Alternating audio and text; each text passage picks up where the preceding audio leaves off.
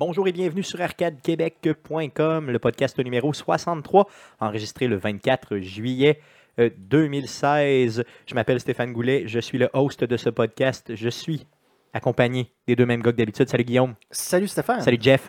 Salut Stéphane. Comment ça va? Ça va bien, toi? Cool, ça va super bien. Euh, donc, euh, on est la version allégée du podcast de Arcade Québec parce qu'on est en euh, vacances. D'ailleurs, pour ceux qui nous voient sur YouTube, on se prend une petite gorgée de bière. Ah ouais, ok, c'était ok. À la vôtre. Euh, Parce qu'il fait Ouais. à peine 27 degrés dans le studio. Ouais, puis prenez le temps d'écouter ça là, sur le bord de la piscine là, en buvant euh, votre breuvage préféré. là. Effectivement, donc euh, qui peut être une bière parce que c'est le seul et unique breuvage accepté par Arcade Québec. le breuvage officiel d'Arcade Ouais, Québec. La, bière, c'est pas une sorte de bière en particulier, par c'est la bière. la bière. Toutes les sortes de Tant, bières. tant qu'il est liquide puis un peu pétillant. C'est ça, effectivement. Donc, euh, c'est bon. Euh, je vous parle de, on vous parle dans le fond du, po- du podcast Léger. Pourquoi C'est que on est, euh, on, va simplement vous euh, présenter là, euh, une entrevue. Donc, ce ne sera pas la formule du podcast régulière. Par contre, avant de passer à l'entrevue, je vous parle de Twitch cette semaine. Donc, mercredi le 3 août prochain, euh, à partir de 19h30, Guillaume ici présent va nous twitcher euh, le jeu Skyrim. Donc, Oui. tu vas continuer ta Je game. continue le- la game. Donc, euh, encore une fois, euh, les mercredis Twitch qui sont un peu en, en mode estival aussi. Et j'ai quelque chose que j'ai commencé avec, euh, justement, on en parlait la semaine dernière, là, euh, que j'ai fait les trois parties dans le fond de Stick of Truth, donc euh, South Park. On a joué le jeu au complet euh, dans les mercredis Twitch. Donc, c'est un peu la même optique que je prends. Genre, Ouais, je continue le Skyrim playthrough. prend pas 40 heures à faire. Ah, Ben, plus que ça, bien plus que ça. Ouais. Si, si, si, si tu fais la mission principale, peut-être. Par contre, Skyrim, euh, tu perds énormément de contenu si tu t'en tiens. Euh, moi, présentement, ce que j'ai fait, je me, je me rends euh, au collège de Winterhold en haut complètement, de- dans l'optique role-playing de mon personnage là, qui veut apprendre la magie. Première chose qu'elle veut faire. euh, la mission principale, là, j'ai fait la comme le début là, où ce que tu te fais attaquer par un dragon. Je me Parce suis ramassé dans la première ville, puis la première chose que j'ai faite, c'est que j'ai pris le taxi euh, jusqu'en haut, là, euh, un genre de mode que j'ai installé qui permet de pouvoir embarquer dans le genre de, de, de chariot, là, normalement qui fait du fast travel, mais là, il bouge. Donc, euh, vraiment, j'ai fait comme un taxi de, euh, jusqu'à Winterhold, puis la mission principale, ben, c'est tant pis, là, pour l'instant. Donc, euh, ce que tu t'es fait euh, pour rappeler là, un peu le concept qu'on a expliqué la semaine passée, là, très rapidement, on explique le concept. Donc, tu as, écrit un background de ton personnage. Effectivement, qui est disponible maintenant, là, pour ceux-là qui s'intéressent, qui veulent aller le lire là, avec, quand vous suivez le stream, le, le bot vous envoie le lien. Donc, un genre de deux pages complètes de backstory pour role-playing, donc pour pouvoir jouer vraiment un jeu de rôle avec Skyrim, donc un personnage qui a une histoire. là. Et là, tu continues ton playthrough. euh, donc, euh, ça va être peut-être quoi là, au total? Tout, tu prévois combien d'heures de streaming, grosso modo? Là? Euh, je vais dépasser sûrement une centaine d'heures parce que mes vacances s'en viennent en plus. Donc, tu vas pouvoir continuer ça au fur et à mesure. Mhm. Donc, euh, cette fois-ci, donc mercredi le 3 août, à partir de 19h30 sur twitch.tv slash arcade QC. Soyez des nôtres, bien sûr. Donc, voyez Guillaume continuer sa game de Skyrim. Une game très spéciale, beaucoup, beaucoup axée sur le gameplay. Euh, donc, c'est déjà commencé, c'est vraiment intéressant. Donc, allez euh, l'écouter. Donc, on skip les nouvelles cette semaine. On ne fait pas de nouvelles. On va euh, directement à une entrevue. Donc, une entrevue qu'on a enregistrée déjà il y a quelques mois. Une entrevue avec des créateurs de jeux vidéo qui sont basés chez Ubisoft Québec. Donc, Jean-Vincent Roy, qui est historien euh, chez Ubisoft Québec, et Olivier Garneau, qui est lead programmeur gameplay chez Ubisoft Québec, viennent nous expliquer euh, c'est quoi euh, les étapes pour monter un AAA, donc un jeu AAA. Ils viennent aussi nous expliquer c'est quoi les différentes équipes de travail qui sont impliquées dans la conception du jeu et c'est quoi aussi les postes clés. Donc, c'est quoi, quoi les, gens qui ont des postes clés, qui prennent des décisions importantes dans le mode de création. Euh, donc, euh, l'entrevue euh, qu'on vous présente dans les prochaines minutes, c'est ça. Donc, euh, bonne écoute. Bonjour et bienvenue sur arcadequebec.com. Mon nom est Stéphane Goulet. Vous êtes sur la section entrevue d'Arcade Québec. Aujourd'hui, on reçoit deux personnes d'Ubisoft Québec. Euh, donc, deux personnes qui sont déjà venues au podcast et qui font un retour, donc des récidivistes du podcast d'Arcade Québec. Donc, euh, je vous présente Olivier Garneau, qui est chef d'équipe programmeur gameplay. Salut. Donc, salut Olivier, ça Salut. va bien? Ah oui, très bien. Yes. Et euh, Jean-Vincent Roy, qui est historien, euh, bien sûr, chez Ubisoft Québec Salut. aussi. Salut Jean-Vincent. Salut. Ça va bien? Oh oui, ça va très bien. Cool. Donc, j'imagine que la première fois, on vous a pas trop torturé là, au niveau Non. du. Euh, Vous avez aimé l'entrevue que vous avez vous-même faite la dernière fois? Ouais, j'ai adoré ça. Cool. OK, merveilleux, cool. Donc, euh, aujourd'hui, euh, vous récidivez Arcade Québec. Donc, euh, on veut, euh, je veux vous parler, je veux vous entendre parler, parce que je connais absolument rien là-dedans, je veux vous entendre parler sur les grandes étapes pour créer un jeu vidéo triple A. Donc, euh, avez-vous quelque chose à me dire là-dessus? On a, euh, ouais, hein, je pense qu'on peut Ah, on a un bon rayon. on a pas mal d'affaires. Une petite Euh, expérience? mais si on essaye de. ben, en fait, c'est ça l'idée qu'on s'était, on s'était dit euh, de, de- de venir parler un peu de ces étapes-là parce que c'est quand même. C'est quand même un processus qui est pas simple. Euh, on parle de jeu, tout ça, mais c'est vrai qu'il y a beaucoup de monde qui travaille à faire beaucoup de choses. euh, et des tâches qui peuvent être assez complexes quand même. Donc, euh, on, disait- on s'était dit que ça pourrait être cool de, de juste faire un petit survol là, de, de- de ces étapes-là.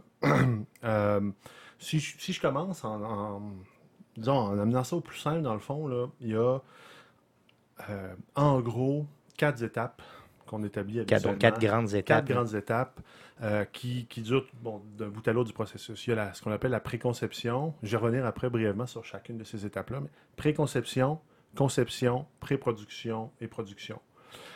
Euh, en préconception, dans le fond, c'est là où on rêve. C'est là où, c'est comme on dit euh, dans, dans le jargon du milieu, c'est Noël. Alors tout est permis, euh, on remplit la boîte de plein de bonnes idées. C'est le brainstorm là, sauvage en quelque sorte, où est-ce qu'on on se dit, OK, on, on va amener l'expérience à tel. On, on crée, on constitue la vision en quelque sorte. On essaie de d'imaginer l'expérience qu'on va amener aux joueurs. J'imagine que c'est là aussi que certaines, certains, dans le fond, certaines personnes plus rêveuses peuvent arriver, là, puis vraiment d'être dans le bas de l'échelle, puis amener une super bonne idée, puis faire que, dans le fond, Oui. la créativité là, est vraiment là. là. Effectivement, c'est un moment où est-ce que, euh, puis en général, c'est une assez bonne stratégie en brainstorm de ne pas fermer les portes à rien, tu sais, puis de, de laisser les gens s'exprimer. Euh, puis ça va faire en sorte que de fil en aiguille, il y a une vision qui va se constituer, il y a des idées qui vont se faire challenger, certaines qui. Puis on rejette pas vraiment rien à ce moment-là parce que c'est pas le moment de le faire en fait. Euh, c'est c'est- c'est- c'est- c'est un- c'est une étape où est-ce qu'on veut on veut créer une vision, dans le fond, qui va être euh, porteuse, qui va faire en sorte que l'équipe va, va rêver, puis va dire, OK, oui, il y, a- il y a du potentiel dans l'idée, c'est là qu'on va aller et tout. Dans- Des, dans- des fois, ça peut venir de tout le monde aussi. C'est ça qui est le fun ça, dans ouais. cette phase-là, c'est que y a- on- la plupart des gens aiment les jeux vidéo là, qui travaillent chez nous. Donc, la plupart des gens aussi ont des bonnes idées sur qu'est-ce qui pourrait être le fun de développer, des nouvelles choses, des choses qui n'ont jamais été essayées. Puis, euh, ouais, fait que des fois, il y a des, des plus- des idées les plus simples qui peuvent euh, se rendre au, au plus haut sommet. assez, assez ouais. élevé, c'est ça, dans le fond. OK. Ouais. Puis, ce que je veux savoir, dans Tout le fond, fait. qui est impliqué quand vous dites l'équipe? OK, c'est l'équipe large, plusieurs équipes. Qui est impliqué là, à ce moment précis-là là, de la conception? En général, parce que, bon, évidemment, encore là, on puise dans l'expérience que nous, on a, c'est peut-être quelque chose de différent, dépendant des studios, des équipes ou quoi, mais euh, en général, c'est une équipe, euh, c'est un noyau, en quelque sorte, un, un- un noyau créatif. Donc, euh, on pourra revenir, tant, ben, ouais, tant qu'à y être, allons-y tout de suite, mais en général, donc, la personne qui va se faire donner un mandat euh, va être le directeur créatif, qui est un peu celui qui, qui porte la vision du jeu, dans le fond, puis qui va piloter cet effort d'idéation, mais après ça, qui va aussi défendre la vision jusqu'au bout du projet. Cette personne-là, c'est vraiment une personne clé. Là. Le directeur créatif. Il y a plein de personnes clés dans c'est une autre affaire Ouais. dans le jeu vidéo. Il y a, il y a fl- il y a full de monde qui sont clés, mais je te dirais que d'un bout à l'autre du processus, le directeur créatif, c'est vraiment fondamental parce que justement, c'est lui qui va, qui est un peu le pilote de, de l'exercice de brainstorm et qui va aussi euh, peu à peu se mettre à faire du ménage là-dedans, puis à ordonner tout ça, puis à ensuite euh, guider un peu les créateurs vers une vision qui serait un petit peu plus homogène, par exemple. Puis dans, dans l'expérience que vous avez, est-ce que cette personne-là, mettons exemple, se permet à un certain moment de dire, regarde, là, cette, cette idée-là, c'est non, cette idée-là, c'est oui, ou bien, tu sais, c'est plus un travail de concertation Écoute, globale? C'est ben, en tout cas, c'est encore une fois, de mon expérience, c'est un processus qui est assez organique quand même. tu sais, C'est des discussions ouvertes. C'est pas, euh, c'est pas nécessairement super formel. Là, puis ok, cette idée-là, oui, on la met. tu sais, on- C'est plus une espèce d'échange est-ce que parce que quand même, dépendant des projets, il y a quand même une idée de base, surtout dans un projet, les projets sur lesquels nous on a travaillé, qui sont euh, des, euh, des opus d'une, marque. Ben, c'est sûr que il y a certains éléments de base qu'on va qui vont quand même être déjà sur la table, en quelque sorte. Mais euh, ce qui fait que dans le cadre d'une discussion, c'est vrai que dans c'est sûr que les brainstorms, on dit, on essaie de pas limiter puis de dire, OK, ça non, ça oui, ça non. Mais en même temps, c'est vrai que des fois, il y a des trucs, on fait, je pense que tout le monde s'entend pour dire, Eh, pour telle raison, tu sais, puis euh, c'est ça. Moi, ça marchera pas, ou Oui, ça, ça ça, va fonctionner. C'est la raison pour laquelle, d'ailleurs, euh, je pense que c'est. Puis, Olivier, tu n'hésites pas d'embarquer là-dessus, là, mais c'est assez sain aussi. Je parlais du directeur créatif, mais tu as un lead technique aussi que. Tu sais, qui, qui va comme pouvoir un peu harnacher le truc puis dire, OK, euh, qui va pouvoir avoir une idée un peu des coûts, des, des budgets machines, des budgets, euh, disons, euh, hardware, etc. Puis même si on est dans un, dans- même si on est en brainstorm, puis c'est le temps de rêver, c'est quand même bon d'être lucide aussi, puis de, de pas non plus partir sur une, sur une chaire euh, ésotérique, ce qui arrive. Moi, j'ai pas assisté à ça vraiment, là, mais Non. La préconception, c'est aussi la période où justement on va essayer de, de- de vérifier si les idées les plus folles fonctionnent. Donc les choses les plus risquées, les plus inconnues, les plus bizarres, c'est là que, que nous, entre autres les programmeurs ou, d'autres métiers, on va vraiment tester, voir si c'est possible. Donc on fait les premiers prototypes à cette étape-là euh, pour valider les idées. Puis généralement, les noms, ben, ils, ils sont surtout le, le- le- le résultat de ces prototypes-là. Tu sais, dire, ah, ça, c'est pas le fun, on oublie ça, on Ouais. arrête ça. tu sais. OK, Ça, fait c'est que ça peut. OK, fait que c'est ça vrai qu'il y a des idées qui peuvent paraître euh, fort intéressantes euh, dans un mail, mettons, mais Ouais. qui, dans les faits, finalement, c'est pour des raisons auxquelles on n'avait pas nécessairement songé, ben, c'est moyen et tout. Fait que c'est, ça aussi, c'est crucial, tu sais, c'est... Faut, faut, faut réagir vite aux Puis jusqu'où on va dans cette étape-là, exemple, au niveau de la, de la mettons, le fait de dire là, on va aller créer un personnage ou on va créer une mécanique de jeu ou on, on, on va pas jusque-là. Là? Ben, généralement, ça va plus dans les mécaniques de jeu. là. Ce qu'on veut valider, c'est ça. Euh, tu sais, le, le- le cœur du jeu, ça va être ça, ultimement. C'est c'est la somme des, des mécaniques qu'on va mettre dedans. On peut Euh, faire des... ouais. Excuse-moi. Non, non, c'est bon. Fait que euh, oui, c'est ces choses-là qu'on va faire plus.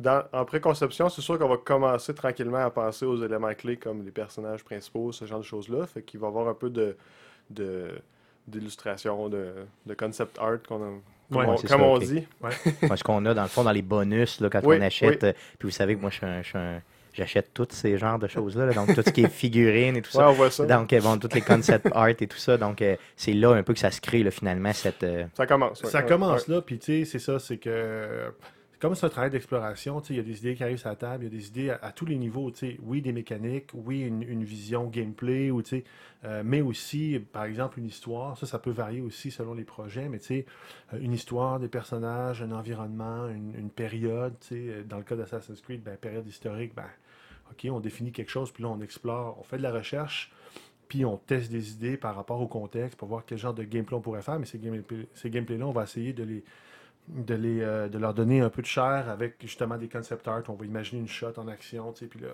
Fait les concept artistes sont hyper importants dès le début, puis ils vont faire des environnements parce qu'ils ont comme un double rôle, je te dirais. Ils vont nourrir la vision, en, en guillemets, purement graphique du jeu, mais ils vont aussi nourrir l'équipe. Ils vont faire rêver l'équipe avec des shots qui sont Ah ouais, ok, c'est super intéressant, ça. Je, je voyais pas ça de même. Ou tu sais, ça va. Disons que ça va comme un peu entraîner la, la- la roue en quelque sorte, où les gens vont s'intéresser de plus en plus à la période parce qu'ils vont voir, dans le cas de, de Syndicate, une- un, un train à vapeur ou une usine de train à vapeur. tu sais. Là, euh, ok, ouais, c'est super, ça, c'est une ambiance un peu glauque, industrielle, les machines, les chaînes. tu sais. Ah, tu sais, on peut-tu faire un gameplay avec les chaînes, les- les, en tout cas, tu sais, c'est- vraiment euh, une espèce de machine à.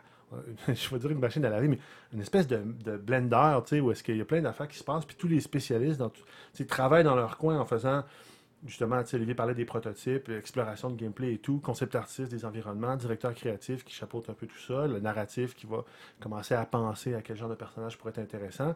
Tout ça, ça se mélange, tu sais, puis on arrive à, tranquillement pas vite, à, constituer. on- faut, faut quand même dire aussi, c'est ça qu'on se dirige vers, euh, vers la conception, euh, qui elle va être en fait une espèce de. On a arrêté une idée de base, puis là on commence à itérer sur des éléments plus spécifiques en fait. Parce que là on s'est dit, ok, on arrête le. En fait, on n'arrête pas. Le brainstorm continue d'être là, on continue d'explorer pendant assez longtemps dans, le- dans le projet. Euh, La partie brainstorm du début peut durer combien de temps généralement? Juste te donner une idée de grandeur, là, je pense dans votre expérience. Je comprends que ça peut être variable d'un projet à l'autre, mais euh, les- les, J'aurais de la misère à dire un timing dans le sens où par rapport à- au calendrier, ça dépend de ça dépend de beaucoup de facteurs qui n'ont pas tant à voir. Tu sais, on- C'est sûr que pour chacune des étapes, dans l'absolu, on aurait envie de prendre le plus de temps qu'on peut avoir, mais tu sais, une préconception, ça peut durer euh, quelques mois peut-être. Ah ouais. Euh, un trois mois, un quatre mois, disons. mettons de, Deux mois. Trois, trois, ouais, peut-être 3-4 mois. Je te dis ça, tu sais. Ça dépend parce que mon- expérience, ça, ça dépend du scope des projets aussi. tu. Ah, Il y c'est a sûr des éléments qui sont comme beaucoup plus restreints et tout. Euh, mais pour des projets plus massifs, 3 avec euh, des, des environnements assez complexes comme ça, euh, c'est vrai que 3-4 mois certainement de préconception qui vont se traduire par. qui vont mener à une espèce de. De on sait où on s'en va maintenant. Moi, je pense, mais je pense que c'est ça Ouais, la ça- fin de cette période-là. C'est quoi le, Ouais. le produit réel de cette... con- tu sais, Oui, on parle de concept art, mais est-ce qu'il y a un genre de, de- de big book, là, un peu, euh, je veux dire, euh, écrit? Y a-tu un... C'est quoi le, le- le- ben, c'est quoi le travail réellement? Je veux dire, ce qu'on... Je dirais que c'est plutôt à la fin de la conception, ça, où est-ce qu'on a le. Encore là, ça dépend, mais en général, nous, ce qu'on va faire, c'est. euh, euh, TGF, dans le fond, c'est c'est pas mal là qu'on, à la fin de la conception, on arrive avec le Target Gameplay Footage, qui est comme un fake de gameplay où on va établir plein d'éléments de la vision. Euh, ça, Ok. c'est- puis ça, mais ça, c'est euh, au final la conception. C'est-à-dire que, comme on a- je, suis en train de sauter une étape, là, moi. Là. non, mais c'est ça, c'est que après la préconception, on dit où, on sait où on s'en va. J'ai- J'aime ça comme. c'est comme une illusion un peu en même Ouais, temps. ouais, mais- c'est ça. c'est ça, que, tu sais, we wish. Euh, donc, c'est ça, on sait où on s'en va. Puis pendant la conception, on va commencer à, je dirais pas à produire les blocs, mais à. Sais, à dire, OK, mettons, dans ce gameplay-là, c'est ça qu'il faut qu'il y ait, on va avoir besoin de tel truc, on va commencer à, à budgéter les, les- Là, ouais, en tout cas, euh, on va commencer à donner un peu plus de détails aux éléments qu'on retient. Encore une fois, sous la direction du directeur créatif puis du lead, euh, enfin, les, moins lead, euh, technique. euh, euh, ces deux personnes-là vont travailler de concert, en fait, avec leur équipe respective pour que la vision soit de plus en plus constituée, mais en étant en adéquation avec la, techn- la technologie, pour qu'on ne se ramasse pas un moment avec une idée qui a dépassé largement nos ambitions et tout. Fait faut que ça, faut que ça tienne bien, en fait, de, part et d'autre. Puis ça, c'est le travail, je dirais, de la conception. C'est-à-dire que là, on, ça, on a trouvé euh, globalement nos idées, la vision, où est-ce qu'on va aller. Maintenant, on, on, on conçoit euh, les différentes parties du jeu sans toutefois aller dans les. Dans le, parce que quand c'est ça, c'est quand on arrive avec ça, on, on- finalement, on va pouvoir arriver au final de cette période, de cette étape-là avec un, un- un- un- un fake, euh, un fake de gameplay qui va nous permettre de, de voir à l'écran quel serait notre jeu euh, s'il était fini, euh, poliché, etc. Puis c'est-tu, puis c'est-tu jouable ou c'est vraiment Non. seulement un, c'est un film là, comme C'est un ça, film. Ouais, ouais. C'est un film qui démontre est parfaite. Si, si, si, si, si tu je veux dire, on montrerait ça ici, on a l'impression, l'idée c'est ça justement, c'est qu'on veut montrer l'expérience du joueur à l'écran.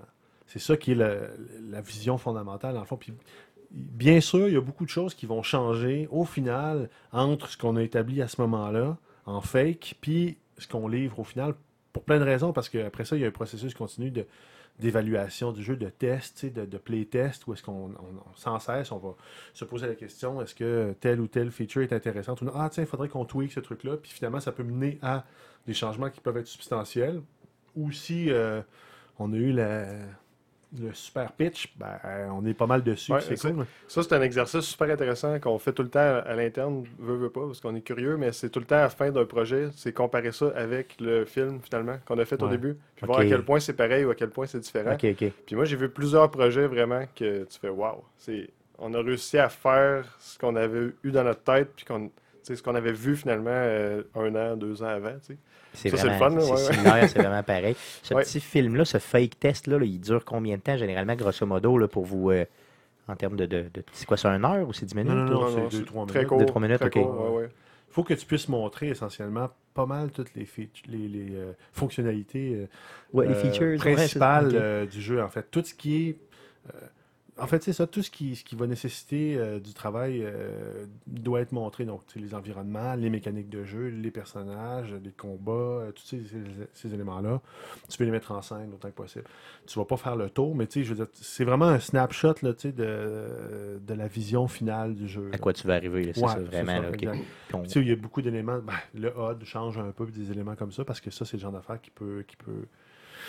Qui va procéder beaucoup de playtests aussi, justement, l'information que tu donnes aux joueurs, puis le- les science and feedback, entre autres, ça, c'est des éléments qui changent un peu, là, mais euh, c'est On que- va-tu jusque dans les menus puis ces choses-là ou ça demeure vraiment seulement le, le- le jeu? là? C'est rare, ça dépend du jeu, mais les menus sont vraiment importants, mais généralement, euh, c'est pas l'élément qu'on veut vérifier le plus. Là. Ok, c'est vraiment Ouais, le gameplay. ouais, ouais, là. c'est Ok, ouais, bon. Parce Ouais. que c'est sûr qu'en 2-3 minutes, tu peux pas aller dans les. Non, non, non, Ça, c'est. Non, c'est ça. Puis, il y a le une tout. question de rythme aussi. C'est-à-dire que euh, ce que tu veux montrer aussi, c'est un peu ça, le rythme euh, du gameplay. Puis tout, tu sais. Fait que on lance comme une espèce de séquence. Puis c'est sûr que c'est ça. C'est pas, c'est pas une affaire où tu t'arrêtes tu t'en vas explorer tous les recoins pour montrer tout, tout, tout. là. C'est vraiment un pace, tu sais, un, c'est ça, un rythme. Comme un genre de teaser un peu pour montrer vraiment ça va l'air ça de Ouais, ouais, un teaser interne. Il y a un C'est petit ça, côté- ok, c'est bon. Il y a un petit côté trailer à la patente. Ouais, ouais, pareil, ouais, tu sais, ouais, le- ouais. le trailer gameplay, là, Ouais. c'est, c'est ça, là, tu sais, parce que tu- il y a encore une fois, avec cet outil-là, une idée de vendre à, à l'équipe, à, à- tu sais, à, craquer l'équipe un peu en disant, regarde, c'est, là qu'on va. Puis y a-tu une genre de, de, de séance, là, vraiment, là, euh, un genre de, de- On sait que, mettons, vendredi, là, on nous le présente, puis là, tout le monde est un peu fébrile, puis on s'en va vers là, ou, y a-tu genre, on réserve un cinéma, ou on, je sais pas quoi, là, on fait ce genre de. Euh, pas un cinéma nécessairement, là, mais je dirais. Ça s'est sûrement déjà fait. Moi, je je suis pas allé dans une salle de cinéma jusqu'à date. Ok. Non, je vois, mettons, un projecteur, je suis pas une salle avec. euh, Non, mais c'est un événement parce que c'est un livre. Tu sais, c'est comme un milestone. Tu sais, comme on disait, on a parlé de la, de la préconception. Mettons, la conception, là, le temps que ça dure, euh, ça, j'ai été dedans, puis je me rappelle plus, là, mais euh, c'est plusieurs mois. Là. Je sais pas, six mois peut-être? Ouais, je sais pas. Peut-être même plus, je sais même pas. Je me rappelle plus, c'est con. Mais, euh, mais bref, au final de cette affaire-là, puis t'en, t'en rushes un coup pareil. là, Il y a plein d'affaires que tu. Tu sais, parce que c'est des, mettons des éléments de décor, puis tout. Il y a quand même l'idée aussi de pas nécessairement tout mettre à la poubelle après, puis recommencer en neuf. Si on peut faire de la réutilisation de ces éléments-là sur lesquels on travaille, tant mieux. Euh, donc, euh, ça dure un certain temps. Ouais. Puis, euh, puis au final, ben, tu as le, le- le- le TGF. C'est comme ça le, le livreur. Fait que oui, c'est un peu une petite cérémonie quand même parce que tu sais ça, tu regardes ça puis tu dis, bah, ok, ça c'est les prochaines années. Là, mettons, Donc, les dans le fond, tu prochaines as, années. le fruit de ton six mois de travail, puis en plus de ton trois mois ou deux mois, en tout cas, ou quatre mois d'avant. Puis en plus, tu es capable de motiver tes troupes en disant c'est vers là qu'on s'en va. Fait qu'on va travailler là-dessus sur, pour les X prochains Ouais, temps. Là. Puis tu sais, déjà là, l'équipe a grandi aussi. là. C'est que là, on est rendu avec euh, un peu plus de, de, de tous les métiers, dans le fond, à- de base là, de, du jeu, avec des artistes puis des programmeurs qui travaillent. Je sais pas pour les, les programmeurs si vous n'êtes pas plus en exploration ou comment ça marche. euh, Ben, parce g- que... Généralement, c'est notre phase, nous autres, plus de planification. C'est tu pars du rêve qui a été mis au début, puis là, tu regardes, bon, mais qu'est-ce que ça prend pour faire ça? Fait que là, c'est c'est cette phase-là qu'on établit, qu'est-ce que ça va prendre pour faire ça, Mhm. Tu veux dire en termes de coût puis en termes de ressources humaines. en termes de technologie. OK, OK. Pour nous, là, euh, pro- les programmeurs, surtout, Ok. c'est en termes de technologie. Le- le- le- toute la, la- la- la- enfin, tout, non, mais euh, le, le- tout le management de, de- de ressources humaines, je te dirais que c'est plus la, la pré-production. Le rôle de la pré-production, c'est là, tu es vraiment en train de mettre un, un montant de temps sur tout, dans le fond. Parce qu'au bout, là, faut que tu arrives, puis que la boîte elle ferme, puis que tout est dedans, puis que tout marche. Fait que là, là on rentre dans, un, dans le monde euh, assez complexe, à mon avis, de, des interdépendances entre toutes les équipes, parce que là, tout le monde travaille à faire un système avec d'un côté des systèmes de jeu, des mécaniques, euh, du- puis d'un autre des, euh, des ressources qui dépendent de ces mécaniques-là, du planning pour faire de la, motion capture, des dialogues, les acteurs, il faut qu'ils s'enregistrent avec toutes les règles euh, d'animation. Après ça, ça, il faut que ça s'en aille dans le pipe d'animation pour que euh, les animateurs puissent travailler, retravailler les, les- animations. En tout cas, tu sais, puis je, je connais pas, pas du tout le, le- le- côté programmation, mais je suis pas mal sûr que c'est quelque chose dans le genre aussi. là. Oui, oui. Ben, un exemple, une des choses qu'on fait souvent dans cette phase-là aussi, c'est- commencer à travailler sur euh, nos développements les plus, euh, les plus longs, les plus risqués, les plus ceux qu'on sait déjà qu'on va avoir besoin. Euh, je peux donner un exemple peut-être pour Syndicate. On voulait avoir les, les- toutes les, les carrioles. On n'avait jamais fait ça dans Assassin's Creed avant, avoir des carrioles. Fait que c'est sûr que ce système-là, on savait que ça serait long à développer, que ça allait être complexe. On a commencé à la conception de, de faire ce système-là. Ouais, je me rappelle d'avoir vu des, des, euh, des, pro- ben, en fait, des prototypes, ouais, euh, assez tôt, en fait, je me rappelle de ça, avec Mhm. les, euh, les flots de trafic, dans le fond, là, qui n'étaient pas encore... euh, on ne voyait pas encore nécessairement les carrioles, sauf qu'on avait toutes les logiques de ça s'arrête, ça repart, parce que là, tu as ça, là, tu sais, comme, comme je l'avais dit à l'autre entrevue, tu peux t'asseoir dans Londres, dans Syndicate, puis regarder, regarder la vie se dérouler sous tes yeux. là, oui, ben, c'est vraiment quand fluide. là. Quand tu as un attelage qui, a- qui- qui arrive, puis qu'il y en a un autre qui passe, ben là, c'est ça, il faut qu'il arrête. Après ça, il part dans une direction en particulier, puis il faut pas que ça, ça se ramasse tout dans un coin, puis que ça Ouais, c'est ça, ça jam là, là, sinon ça ouais, effectivement, je Sinon, c'est comme la vraie vie. Personne ne veut vivre des vrais bouchons de trafic. Ouais, c'est pas ça que je veux. Je veux que vous vendiez du rêve, les gars. Faut que tout marche bien. Non, non, c'est effectivement, t'as raison dans, dans le fond. OK, fait que cette partie-là, vous l'aviez travaillé d'avance parce que Ouais. dans, dans le fond, il n'y a aucun package qui venait d'aucun jeu d'avant où on pouvait conduire, dans le fond, un, un véhicule ça, X ou Y. Avec des chevaux, puis ça, c'est ça, c'est très différent. Non, donc, j'avoue, là, ouais, c'est ouais. clair, c'est pas un, c'est pas un, c'est pas un véhicule. Non, ça, non. Ça, ça file pas dans le jeu comme un véhicule automobile et c'est pas un véhicule Non, automobile. oui, Puis exact, c'est ouais. correct que ce soit pas un véhicule Ouais. automobile. Donc c'est vrai, ok, donc c'est bon. Donc c'est- ça dans cette partie-là. Là, vous avez quand même pris un peu d'avance pour travailler là-dessus. là. Ok, c'est bon, cool. Fait que là, on en était où? On en était à la pré-production. On arrivait tranquillement sur la pré-production en Oui. disant que dans la pré-production, euh, en fait, euh, c'est comme euh, dans n'importe. bah, en fait, beaucoup de produits culturels, c'est souvent comme ça aussi. Euh, mettons, tu fais un disque, ben, tu vas faire un run-through de tes tunes, tu vas les enregistrer. Ça va sonner un peu boboche, mais tout va être là, tu sais, au final. Puis avec la pré-production, c'est un peu ça que tu veux, en fait. Tu veux mettre les choses en place pour qu'après ça, quand tu vas rentrer en production, là, tu fais tout ce que tu as besoin de faire parce que tu ships le jeu. La pré-production, ça te permet d'évaluer. Tu vas faire, mettons, une itération sur un des éléments. euh, je ne sais pas quel exemple je pourrais donner, mais mettons une animation d'un personnage. Ouais, d'un personnage principal, c'est peut-être un peu plus. euh, mais mettons du crowd life, là, les, personnages que tu vois dans les rues, ben, tu vas. Tu vas en faire quelques-uns, puis là, tu vas te dire après, la pré-production va te permettre d'évaluer le coût des autres, de mettre, de tester un peu ton pipeline de production pour dire, OK, euh, c'est comme ça que ça marche. Ah, finalement, ouais, on est un peu, euh, on est un peu short sur quand euh, le- les animations viennent de la mocap. On s'est rendu compte que dans l'engin ou dans le moteur où on fait, on tweak les animations, on a des problèmes à n'importe. Tu sais, toutes les toutes les bebelles que tu n'as pas nécessairement pensé parce que tu, le faisais un peu en croquis, ben là, là tu es comme confronté à ça. Puis tu dis, OK, là, mon affaire, elle marche pas. Il faut que je règle ce problème-là. Fait que là, y a les, mettons les programmeurs, les tools, ils vont regarder, OK, ils vont, venir te, te- te débloquer ça ou essayer de trouver une solution pour que ça aille plus vite ou que, c'est ça, que tu perdes moins de temps. Puis que. Fait que ça, c'est vraiment le rôle de la pré-production, dans le Ouais. fond. C'est comme une espèce de dry run de la prod. Puis euh, là, euh, à, la fin de la pré-production, tu es supposé, idéalement, avoir fait le ménage euh, de tous ces processus-là, tous ces processus-là, parce qu'en prod, tu les fais, là. t'sais. Fait que tu C'est- plus le temps, ben, ben, de. de- de- Tous de- les détails, il faut qu'ils soient déjà réglés au quart de tour, là, sinon ça va vraiment. Ouais. Parce que, On va ouais, perdre du temps. Oui, c'est ça, exact. Cette étape-là, pour nous, euh, côté technique, c'est vraiment la, partie où là, on fabrique notre technologie qu'on a planifiée, qu'on sa- qu'on savait maintenant qu'on avait besoin après la conception. Là, on la fabrique. C'est un gros festival de programmeurs pour nous à cette période-là. C'est là qu'on va tout euh, créer nos outils. euh, comme disait Jean-Vincent, on va créer la plupart des mécaniques de jeu aussi, les systèmes. Généralement, c'est les systèmes qu'on fait à cette phase-là. Puis à, la fin, là, il faut que ça soit prêt pour que la production commence. Puis là, le vrai contenu de jeu va utiliser ces systèmes-là qui sont, qui sont fabriqués. C'est le modèle idéal. là. C'est sûr que des fois, ça déborde, évidemment, mais Ouais, c'est ce qu'on voudrait être- qu'il arrive euh, dans, le- dans un monde idéal.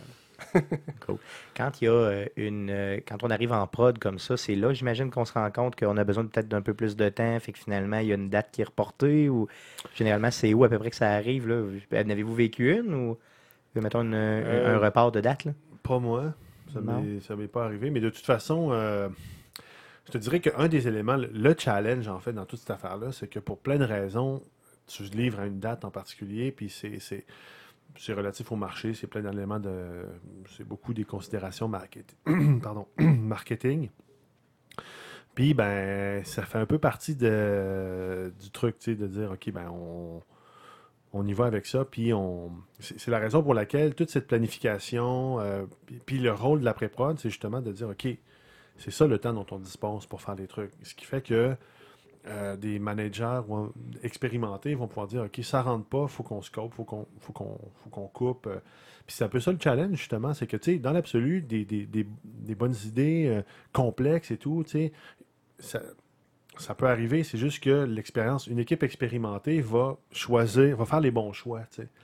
Va, va- va choisir pour qu'on ait un tout qui, qui, qui fit merveilleusement avec le jeu, puis qu'on va pouvoir aussi produire dans un temps, euh, un temps donné, tu sais. On en a vu des exemples de jeux qui, sont, qui, qui se sont étirés sur des dizaines d'années, ou tu sais, qui, ça, ça a vraiment été euh, assez problématique de ce côté-là, tu sais. Mais moi, j'ai jamais vu de, j'ai jamais vécu de report de date comme tel. Pas Ça veut des, dire que- ça veut pas dire des choses majeures, là, des, des choses. des- des- oui, c'est sûr qu'on se rajuste tout le temps nos dates. Est-ce qu'il y a du à- nous, à stress pour arriver à la date finale? Un peu. Oui. Légèrement, tu sais, ça, c'est ça. non, non, écoute, c'est sûr que ça, c'est, c'est, c'est- c'est quelque chose. C'est quoi les ça. pires semaines que vous avez faites, disons, là, pour euh, la sortie d'un gros jeu là? Mettons les, les pires. là. Les pires que j'ai faites personnellement, mettons. Ouais, là. mettons, là, juste. euh, Ouais, j'ai fait une semaine euh, que j'étais, c'est sûr, au bureau tous les soirs, puis les, les- les journées de la fin de semaine aussi, là, c'est déjà arrivé.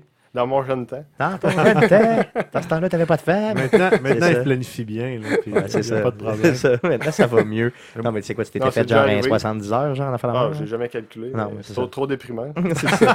Tu calcules pas dans ce temps-là, tu programmes. c'est ça. non, non, mais c'est ça. À un moment donné, on est des professionnels, faut que c'est ça. Faut que si, ça si jamais il y a quelque chose qui, qui a mal été, il faut que ça livre. On va donner les efforts qu'il faut, c'est sûr, là, mais, mais euh, généralement, euh, je m'en suis très bien sorti en général. là. Moi, je, je considère que, que je suis bien placé. J'ai jamais abusé dans ce domaine-là. Ok, ok, c'est bon. C'est correct, Ouais. cool, cool, ok. Puis moi, comme historien, je peux pas Non, dire c'est que ça. moi, mon, mon crunch, c'est plus au début du projet, tu sais, parce Ouais. que là, il y, a- il y a plein de questions, puis tout. Puis en tout cas, c'est, complètement différent. là. Mais ça, tout ça, ça illustre encore une fois l'importance d'un- d'un- d'une planification qui est comme rigoureuse, tu sais.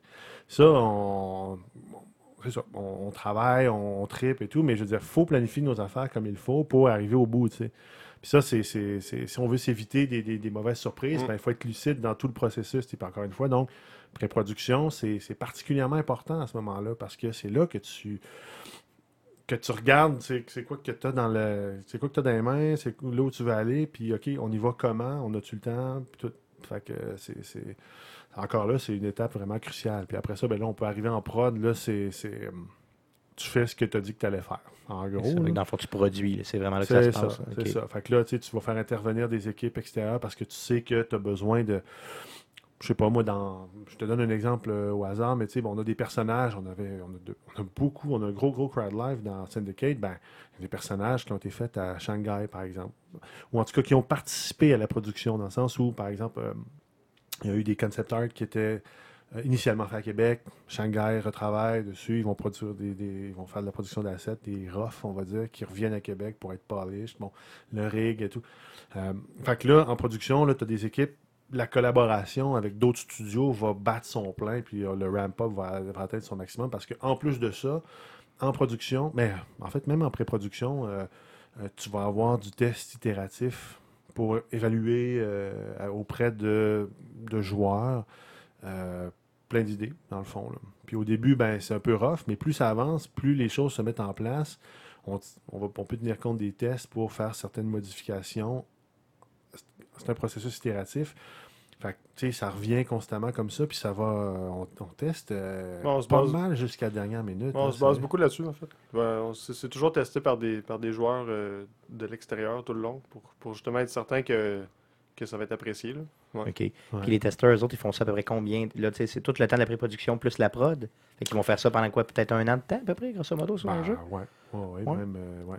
Peut-être même un peu plus. Ouais, ça pour- ben, encore là, tu sais, ça dépend parce que chaque projet a son calendrier propre, Ouais. disons, mais, euh, mais ouais, euh, en fait, dès qu'on a des mécaniques en place qui sont à peu près celles qu'on a l'intention d'avoir au final, euh, on va pouvoir les tester, même si c'est bien rough, mais on peut avoir déjà un gut feeling, euh, ah, je comprends pas, ou tu sais, j'ai pas l'instinct, j'ai pas le réflexe de faire tel move que le designer disait, hey, t'es supposé regarder là, puis il y a plein d'idées comme ça qui, on mentionnait tantôt, des idées qui sont bonnes sur le papier, finalement, ben, on pense qu'ils sont bonnes sur le papier, on les teste un peu, ah, ça a l'air encore pas pire, puis finalement, hein, à la longue, ben, tu vas avoir besoin de les tweaker quand même pas mal pour euh, arriver au résultat que tu souhaitais.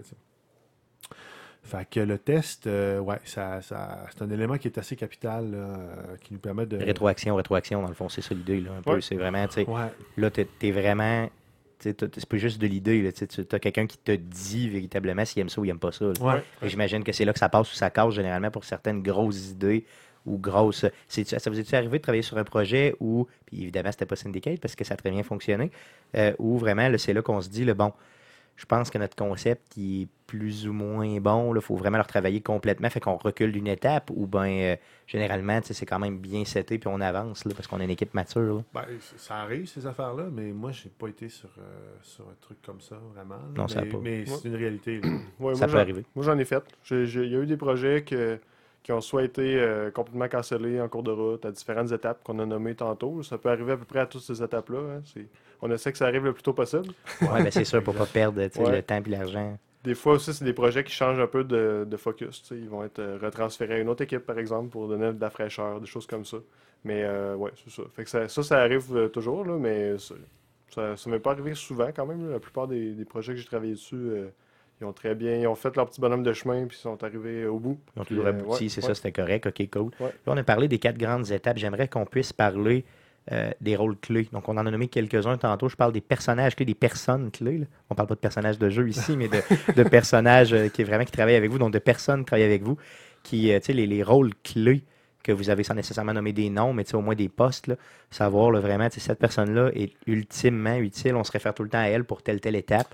Donc, euh, que, Ouais. que vous avez en tête, là, simplement. Ben, tantôt, on a parlé du directeur créatif, super important, mais euh, il y a le, le, le game director, en fait, qui est un peu celui qui, qui va superviser. Ben, le game director, en Ben, fait. c'est l'équivalent du réalisateur, finalement, pour un film, je pense. Là. Ouais. C'est, c'est le- ça, c'est la personne qui va avoir un peu le, le dernier mot sur tout en cas de besoin. Tu sais, qui va être capable Ouais. d'avoir, qui va être capable de centraliser toute l'information, qui va savoir, tu sais, qui va être capable d'interpréter euh, dans toute le dans, dans l'expérience complète du jeu euh, un cho- une chose spécifique que moi je peux travailler dessus, mettons, puis être complètement la tête plongée là-dedans, perdre un peu la vision d'ensemble.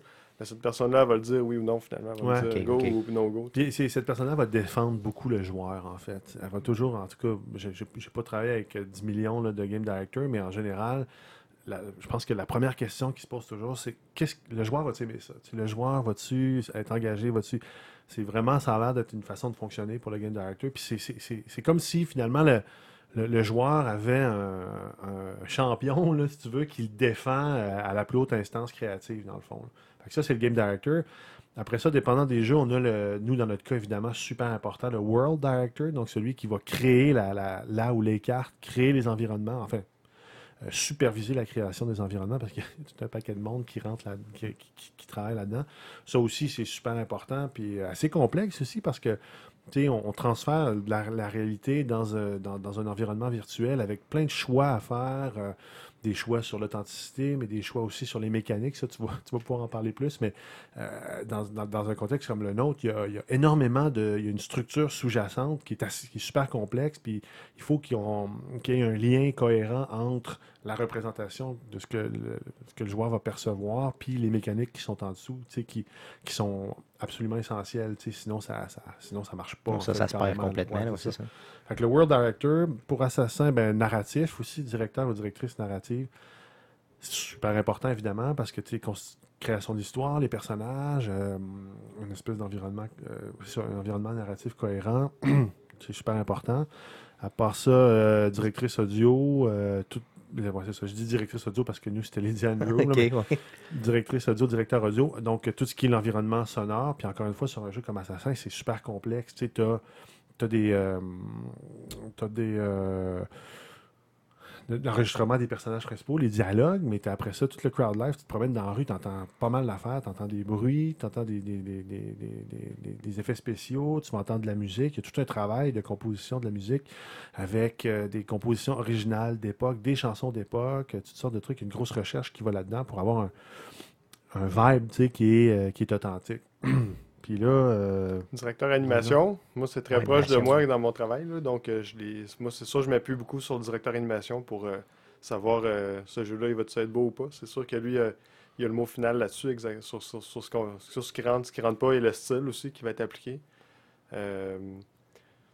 Sinon, outre le directeur, on n'a pas parlé, mais le producteur. Producteur, Ouais. ça c'est vraiment le leader absolu. Absolument, donc ouais. c'est vraiment C'est un le leader. cerveau, là. Oui, ben oui, c'est le cerveau, mais c'est aussi le leader dans le sens, à- à- tu sais, dans le sens le plus pur du terme, c'est-à-dire c'est c'est lui qui, qui mène le projet. là.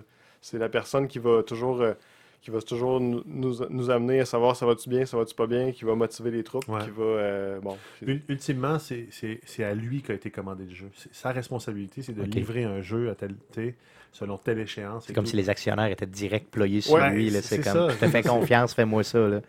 Ouais, exact. Puis là, ben, lui, euh, pour parler du producteur puis de la dynamique management, ben, tu as des, des producteurs associés parce que euh, le producteur peut pas euh, humainement gérer l'ensemble de la production. Donc, il y a une espèce de trickle-down où est-ce que tu vas avoir des, des producteurs associés puis tu vas avoir des, des, des, euh, des gestionnaires de projet ensuite en dessous. Que ça, c'est comme une espèce de- de- de- d'équipe de, management. là.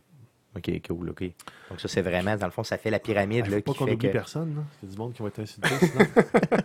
Qui, se- qui- qui- on a-tu... euh, ouais, en fait, on a pas mal fait le tour. ben, hein. des, ouais, c'est- Tu sais, après, on peut parler de, mettons, le lead texture. Ben, tu sais, c'est. Je veux dire, des textures, il y en a, il y en a du million dans le jeu. Fait que, il y a, des- il y a les, les- les le directeur artistique, en fait, ouais. Le directeur artistique, c'est quand Quand même fondamental.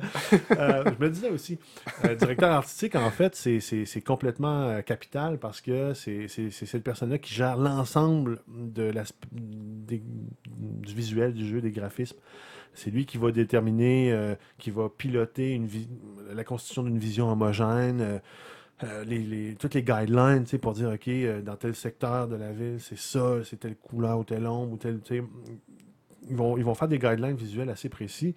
Puis, ils vont aussi euh, nourrir, en- parce que tous ces gens-là, en fait, bon, ça, vont travailler en conception, en, en pré-conception, en conception, et euh, en pré-prod et en production. Puis, euh, c'est eux qui vont comme faire des recherches pour dire, OK, quels sont les styles architecturaux qu'on veut, veut déployer dans le jeu qui correspondent à Londres. OK, ils vont les segmenter pour qu'on puisse se faire une tête là-dedans. Moi, j'interviens beaucoup avec ces gens-là en tant qu'historien pour les aider à documenter ce genre d'éléments-là. Et, euh, et donc, de fil en aiguille, ils vont vraiment, euh, le directeur artistique, mais aussi les assistants directeurs artistiques qui vont aider à, segmenter les requêtes aussi pour dire, OK, mettons les intérieurs. Bon, ben pour les intérieurs, on va avoir besoin d'objets du quotidien, on va avoir besoin de tapisserie, de peinture, de ci, de ça. Fait tu sais, OK, pour les intérieurs, il y a quelqu'un qui s'occupe de ça. Quelqu'un d'autre va s'occuper des environnements urbains. Puis dans d'autres jeux là, de monde ouvert, ça va être le- territoire, les arbres, ou je sais pas quoi. Là, Ça va être les autos, n'importe quel. Oui, euh, c'est ça, exact. Fait que tout ça, ça va être segmenté. Puis encore une fois, ça va être segmenté d'une manière qui soit cohérente pour qu'on puisse arriver à l'autre bout, là, puis que- qu'on est capable de livrer. Puis euh, c'est ça, plus on descend, dans le fond, plus on pourrait parler là, de métiers de plus en plus précis. Là. Mais grosso modo, dans le fond, la, la- la pyramide est comme ça. là. Vraiment, t'as- t'as- t'as- chaque, chaque chose est pensée, dans le fond, dans un caractère bien précis. Puis il y a des gens qui prennent des décisions par rapport à ça. Puis qui ont des équipes qui travaillent sous eux, sous eux autres. là. Oui. La plus grosse, dans- en termes d'équipe, justement, j'imagine que ça va un peu avec les rôles que vous m'avez dit. euh, c'est quoi les principales équipes? C'est sûr que ces gens-là ont chacun leurs équipes, mais tu sais, les plus grosses équipes avec lesquelles vous travaillez, là, puis qui sont, euh, exemple primordial, je sais que toutes les équipes sont importantes, sinon euh, on n'est pas capable de faire des jeux. La plus grosse équipe, c'est sûr, c'est les tests. OK, OK, c'est vraiment la plus grosse. Oui, oui. Oui, ils oui, sont combien à peu près, mettons, pour tester un jeu comme ça, là, disons, pendant. Ben, souvent, on, fait, on, fait, on a d'autres studios un peu séparés pour euh, s'assurer une bonne séparation, euh, justement, garder une tête froide. là. Fait que, euh, honnêtement, je, moi, j'ai pas de chiffres, c'est sûr, mais tu sais, il y a un studio pas mal au complet qui fait ça, là, qui s'occupe Ok. des tests. ouais. Plusieurs centaines, sûrement. Ah oui, plusieurs centaines de Ouais. personnes qui vont juste tester. Pas... Ben, écoute, c'est- vachement. Je l'ai dit au début, j'ai ouvert avec ça, mais c'est super complexe le truc. Tu veux dire, ça peut péter dans tous les coins. Il faut, faut, faut vraiment être hyper exhaustif dans notre examen de tout l'environnement pour s'assurer de, de, de- de tout voir puis de, de, tout réparer ce qui pourrait, ce qui pourrait péter. Là. Alors pour ça, ça prend beaucoup de gens qui, qui font leur enquête. C'est clair. Encore une fois, ça, ça dépend beaucoup de la complexité du jeu, ou des mécaniques, ou des. T'as des, mettons, un platformer avec une avec juste quelques mécaniques et tout, ben là, c'est sûr que c'est pas du tout le même chose, la même chose, sauf que moi, j'ai l'impression que pour les sandbox en général, euh, t'as Ah oui. tellement de recoins, puis tu sais, ça faut, faut. La qualité qui est recherchée maintenant pour ces jeux-là, c'est- c'est c'est- c'est- c'est démesuré. Ouais. C'est des mondes démesurés, c'est des, des- Ouais, puis un nous autres, en tant que gamer, c'est ça, on veut de la super qualité, mais jamais payer cher. fait que, tu savez, c'est quoi? Moi, je suis le, consommateur type. là. Ben Donc, voilà. Je veux rien payer, puis je veux un super jeu. Non, mais, non, c'est ça, ça, ouais, c'est ça. Faut, faut vraiment, faut vraiment enquêter pas mal, là, puis essayer de péter le jeu le plus possible pour. euh, Sauter dans tous les raccoins, tester toutes les mécaniques. euh, Ouais. Ouais, Être en des fois, il faut de- faire des trucs un peu ésotériques, puis. Ben oui. euh, Parce qu'il y a des joueurs bizarres qui ça existe. On, on, on- on nommera pas de nom, là, mais il y a des gens qui jouent d'une manière particulière. Puis, tu sais, nous, on veut faire plaisir à tout le monde. c'est ça. Fait qu'il faut que, dans le fond, tu te dis pourquoi Ouais. il a fait ça, tu sais. Why? dans le fond, c'est ça. Ok, non, je comprends, c'est ça. Mais c'est là qu'au moins, on est capable d'après ça aller chercher, puis dire, bon, mais dans tel coin, il y a tel bug, fait qu'on va aller régler ça, puis tout ça. Ouais. C'est quoi les bugs les plus fuckés que tu as vus? euh, Ah, j'en ai vu des beaux. J'ai vu, euh, j'ai j'ai vu, je sais pas, j'ai vu des, des cadavres se mettre à s'envoler tranquillement vers le, vers le paradis. euh, Ok, ouais, ça c'était Jésus, c'était Dieu qui venait chercher. J'ai vu, ah, j'ai vu des faces déformées comme dans des, des films d'horreur. J'ai vu, j'ai vu plein de choses. euh, un peu, je, je me souviens d'un. je me souviens d'un. Ben, ça, celui, je- celui-là, je pense qu'il a été publié, si je me rappelle bien. On- ça peut se trouver sur YouTube, mais il y avait. Sur Black Flag un bug avec un bateau qui s'envole dans le ciel. avec euh, des... C'est fantastique. Vous Il se met à voir tourner, ça. là. Il se met à tourner, non? C'était celui-là qui. Non, Parce que j'avais non, vu un bateau, non. moi, qui virait de même, dans le fond, sais, comme sur lui-même, là, comme Ah. euh, la coque ok. qui tombe à l'eau, puis c'était vraiment pas. euh, Mais on en voit beaucoup. Hein? Ça, c'est sûr. Au- Tout le long d'un projet très long, on, on en voit beaucoup de bugs. Puis, tu sais, à l'interne, on s'amuse. On va se faire des, des concours de, Ouais. de bloopers. des- Ouais, c'est ça, des envois entre vous, genre pour vous faire rire un Ouais, peu, Ouais, là, ouais, c'est ça. OK?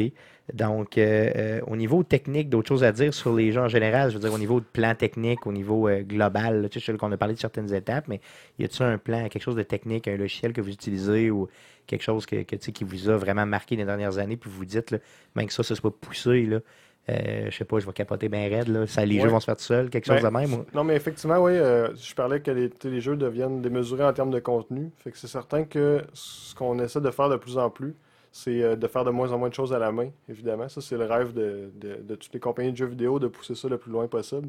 Fait que euh, à chaque, à chaque nouveau projet qu'on commence, c'est certain qu'on essaie de pousser un peu plus dans ce, dans ce domaine-là. Euh, il y a plusieurs choses qu'on faisait avant, mais à chaque, chaque nouvelle génération de consoles, on se rend compte que c'est plus réaliste de faire ça. Ça demanderait trop de gens, trop longtemps. Fait que de plus en plus de choses qui se font par des programmes. On appelle ça souvent procédural, donc la génération procédurale de plein d'affaires. Ça peut être autant une partie du monde que même à la limite, ça peut être euh, du gameplay. Euh, moi, j'ai pas eu la chance de travailler là-dessus jusqu'à date, mais euh, ça, ça- existe, puis on pousse de plus en plus pour aller vers là. OK, donc ça se génère euh, toute seule par la machine.